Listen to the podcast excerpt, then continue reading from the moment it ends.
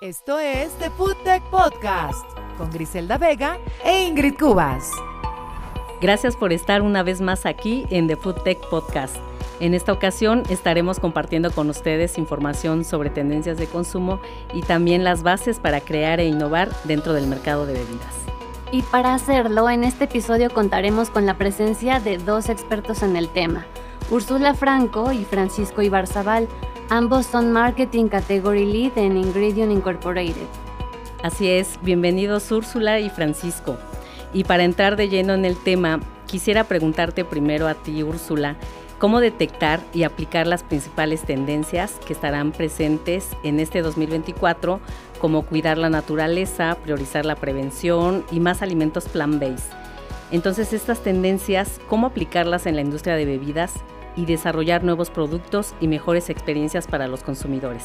Bueno, como agentes de la industria de alimentos nos convertimos en cool hunters, en cazadores de tendencias.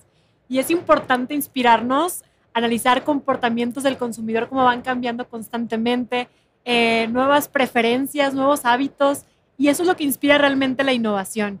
Eh, al momento de interpretar esos cambios de hábitos, es importante también entender cómo eh, están percibiendo los consumidores el valor en este tipo de productos para poder desarrollar ahora sí que innovaciones que, que, complementen con ello y por supuesto se conviertan en un éxito en el futuro, ¿no? Gracias, Úrsula. Con esto podemos ver que la innovación en realidad sigue un proceso. No solo es imaginarse algo o probarlo y ya, sino que abarca una serie de pasos para llegar a una meta. En el camino seguramente vamos a encontrar algunos retos, ¿no es así, Francisco?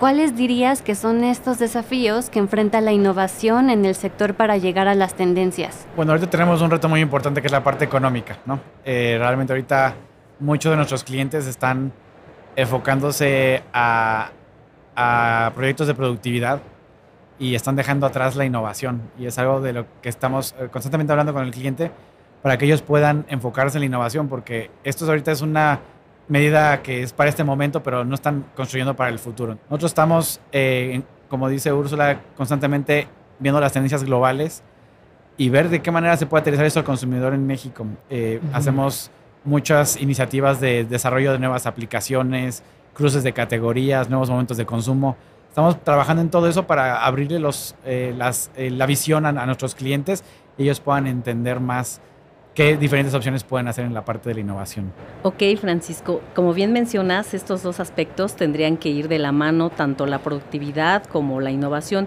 y precisamente para prever a futuro mejores alternativas alimenticias y obviamente alimentar a una población que va en crecimiento y que sabemos que en 2030 seremos aproximadamente 9 mil millones de habitantes a nivel mundial. Entonces, desde tu perspectiva, Úrsula, ¿qué nos dirías en cuanto a algunas estrategias a futuro para brindar mejores experiencias de consumo a toda esta población y que esta población también sepa que las compañías se interesan en crear productos innovadores? Lo que hemos nosotros visto que es muy, que conecta la esencia del consumidor es poder entregar experiencias diferenciadas a través de texturas, a través de sabores, a través de eh, productos que conecten con un momento especial de consumo. Creo que esa es la manera en que, en que podemos o logramos estimular los, los sentidos de los consumidores y por supuesto que, que podemos generar más lealtad hacia, hacia una marca, ¿no? hacia un producto. Claro, Úrsula, qué importante esto que nos comentas y que debemos tener en cuenta para que todas estas acciones puedan generar lealtad y lograr que los consumidores nos sigan prefiriendo. Y en este sentido, ocurre algo interesante respecto a integrar o impulsar la sinergia entre especialidades que lleven a ventajas competitivas. Ahora te pregunto a ti, Francisco, ¿cómo lograr la colaboración entre partners para llegar a un buen desarrollo de productos? Aquí realmente es algo que, hemos visto que es una herramienta muy válida el poder co-crear. Eh, tenemos un, programa a nivel global donde lo que hacemos es construir un, ecosistema de innovación en el cual pues es tener diferentes partners con sus diferentes especialidades. Entonces, cómo, cómo tomar la experiencia de otras empresas que nos, y cómo podemos sumar eso para realmente entregar una propuesta completa, holística y que, y que el cliente realmente tenga una solución rápida. Y es con este sistema que, que hemos tenido de, de co-creación que viene, como comenta Urs, desde detectar eh, pues la necesidad del consumidor, cuáles son las expectativas del cliente y cómo podemos construirnos en conjunto para entregar un producto que sea exitoso. Y, y obviamente lo que se espera es que sea exitoso de manera rápida, ¿no? Proyectos que sean disruptivos, pero que sean rápidos, ¿no? Porque a veces eso es algo que, que nos cuesta trabajo y que tengan pues, un buen impacto en el mercado. ¿Y de qué forma se puede integrar el interés que tiene un cliente con la investigación de mercado para lograr productos que sean cada vez más personalizados? Damos elementos que a lo mejor ellos hacen sus pruebas de mercado, pero no las hacen con la, con la granularidad que tenemos nosotros. Preguntamos otras cosas o tenemos intereses en otras cosas. Y cuando presentamos estudios a este tipo de clientes, les abrimos los ojos en muchas cosas y muchas cosas empatamos la información, que eso también es, es muy bueno. Si ellos tienen alguna un finding o un, un insight muy importante y nosotros, nosotros llegamos por otro lado, pero llegamos al mismo insight, pues decimos, oye, estamos en el mismo lugar y estamos encontrando eso. Pero también nos interesa saber qué está, en el, qué está pasando con el consumidor en México, porque muchas veces hay información global que no se aterriza totalmente a México. Y nosotros tenemos esa capacidad de poder comparar la información del consumidor a nivel global y cuáles son las diferencias entre eh, cualquier país y México y, cómo podemos eh, atacar diferentes tipos de mercados. Es importante lo que mencionas, Francisco. En este sentido, yo quisiera preguntarte, ya sea de manera local o global, ¿cómo es posible adaptarse para seguir siendo relevantes y competitivos sin dejar de lado el valor agregado en el desarrollo de nuevos productos y la innovación en ingredientes? Lo básico es entender las necesidades del consumidor. Hay diferentes momentos en los que puede llegar la co-creación y ahorita hemos encontrado mucho valor desde la coideación que llamamos. Estás escuchando The Food Tech Podcast. Muy bien, muchas gracias por sus aportaciones, Francisco y Úrsula. Nos dio mucho gusto recibirlos como invitados en este episodio. Y bueno, siguiendo con lo que nos comentaban, toda esta información, datos estadísticos y análisis que se desarrollan para llegar a conocer mucho mejor a una audiencia es muy importante a la hora de adelantarse a las tendencias, pues es necesario entender qué inquieta, motiva y qué es lo que quieren los consumidores. Y entre los aspectos que más están llamando la atención actualmente, Gris, se ha identificado que los consumidores cada vez más se interesan en saber qué ingredientes componen sus elecciones en bebidas. Es por eso que el uso de ingredientes clave, indicados desde las etiquetas, se ha vuelto indispensable en la comunicación. Sí, Ingrid, pero al mismo tiempo también hay que resaltar que existe más conciencia sobre el impacto que sus elecciones generan sobre el medio ambiente y apoyando el tema de la comunicación, es indispensable que no solo se comuniquen medidas o se hagan campañas en beneficio del planeta, sino que realmente se hagan cambios trascendentales dentro de las compañías y se indague sobre alternativas más amigables y con menor huella de carbono. Y algo en lo que hay que tener sumo cuidado es en evitar caer en asuntos de greenwashing, donde al no haber sustento de los beneficios o las mejoras que se prometen a los consumidores, se compromete la veracidad de la empresa. Por supuesto, Ingrid, y sin duda las empresas de alimentos lo, lo saben, pero así como se busca que estas empresas se mantengan saludables, sabemos que los individuos ya desde hace algunos años están poniendo de su parte para alcanzar una mayor salud y también cuidado del, del medio ambiente, ¿no? Es por eso que los ingredientes que han ganado fama gracias a las investigaciones y respaldo científico, los cuales demuestran sus beneficios funcionales, se encuentran hoy al alza. Para ampliar un poco más este tema, les compartimos esta aportación que nos dio Ana Paula Gilsogamo, Senior Analyst Food and Drink de la región Latam en Mintel, en The Food Tech Summit and Expo 2023. Sí, las bebidas en general son categorías como subcategorías que están también teniendo más lanzamientos. Una categoría que yo tengo observado que ha lanzado una variedad de productos con funcionalidades o otros beneficios son los productos lácteos, también utilizando la fermentación, los probióticos, pero también ofreciendo otros productos. Es una categoría que veo bastante innovación, nuevos productos, nuevos lanzamientos, pero los consumidores depende del, de su momento de consumo, qué están buscando, qué les puede ofrecer. Entonces, la parte de las investigaciones es un punto muy importante. Tenemos muchos lanzamientos funcionales de la salud cognitiva, la salud mental en test y bebidas calientes, pero hay la oportunidad de utilizar los mismos como algunos ingredientes en otras categorías. Estás escuchando The Food Tech Podcast. Importante lo que menciona Ana, pues lo hablábamos desde nuestro episodio anterior y nuevamente sale a colación.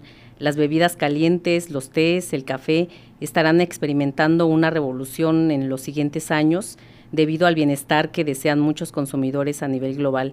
Y es que lo sabemos bien, Ingrid, que la gran prioridad para los consumidores pues es su salud. Esto mismo, Gris, ha impulsado a la tendencia plant-based que justo se encuentra entre uno de los puntos que tocábamos respecto al bienestar ambiental y el respeto a los animales. También apoya lo que les contábamos sobre la relación cada vez más estrecha que existe entre consumidores y los ingredientes de las bebidas que seleccionan. Y yo te diría, Ingrid, que en esa búsqueda de salud y bienestar predomina lo natural, los productos tradicionales, también los productos locales y caseros, pero como apuntábamos al inicio de este capítulo, la innovación jamás se detiene y por fortuna ahora se puede analizar con mucho más detalle qué productos son más viables de desarrollar gracias a la tecnología con la que hoy se cuenta, desde impresiones 3D hasta el Internet de las Cosas y la propia inteligencia artificial que ha marcado un antes y un después en el lanzamiento de productos. Lo mejor de todo, Gris, es que esto no solo ha ocurrido de manera aislada para una sola generación, sino que ha afectado a distintos grupos poblacionales a la vez. Así es como lo explicó Gustavo Vázquez, líder de mercadotecnia en Cargill durante The Food Tech Summit and Expo 2023. Normalmente los jóvenes dictan la tendencia y hasta el 2019 la palabra millennial y joven eran prácticamente lo mismo. Hoy ya no, los millennials ya están teniendo 44 años, los más jóvenes 29, 30 años, ya están pensando en cosas un poquito más serias, ¿no? ya no están dictando la tendencia. Ahora viene la generación Z y tiene un chip completamente diferente. Son mucho más pragmáticos, son mucho más de mentalidad, mucho más fluida, no les gusta meterse en casillas. Y uno de los más importantes, la singularidad. Singularidad se le conoce al fenómeno cuando la inteligencia artificial supera la inteligencia humana. Este fenómeno se estimaba que iba a suceder en el 2050, pero se está acelerando. En el 2023 sale ChatGPT, sale eh, Midjourney, ya no puedes distinguir una, imagen de, hecha por inteligencia artificial de una real.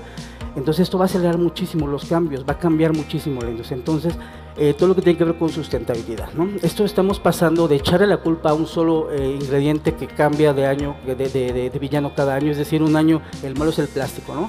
otro año es la industria de la carne de alguna manera estamos empezando a entender que el consumo sustentable deja de hacer productos que se tengan que echar a perder a los dos meses y tengas que comprar uno nuevo, la obsolescencia programada, estamos empezando a entender eso. Y una cosa muy importante y es positiva es que la inteligencia artificial nos va a ayudar mucho a acabar con el cambio climático. Entonces son cosas que vamos a empezar a entender poco a poco. Estás escuchando The Food Tech Podcast. Además de estos aspectos que mencionó Gustavo, es importante que hablemos de un detalle que también tocamos en el primer episodio de esta temporada dedicada a la industria de bebidas, la indulgencia, la cual no es negociable.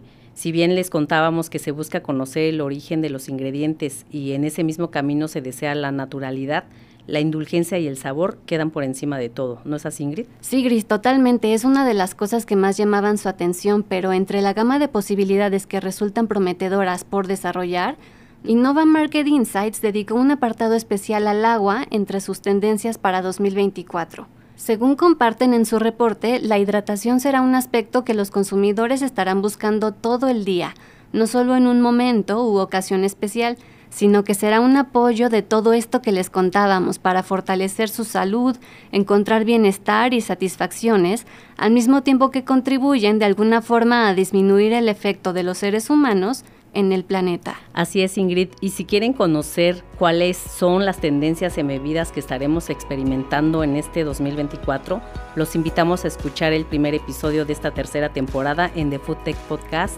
y para descubrir cuál es el papel que juega el color para crear bebidas innovadoras y atractivas, los esperamos en nuestro siguiente capítulo. Recuerden seguirnos en redes para que compartan estos insights con sus colegas.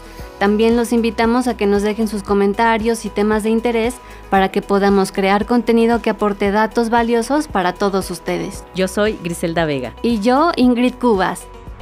Esto fue The Food Tech Podcast. Espera nuestro siguiente episodio y visita nuestras redes sociales para encontrar más inspiración, innovación y ciencia para la industria de bebidas.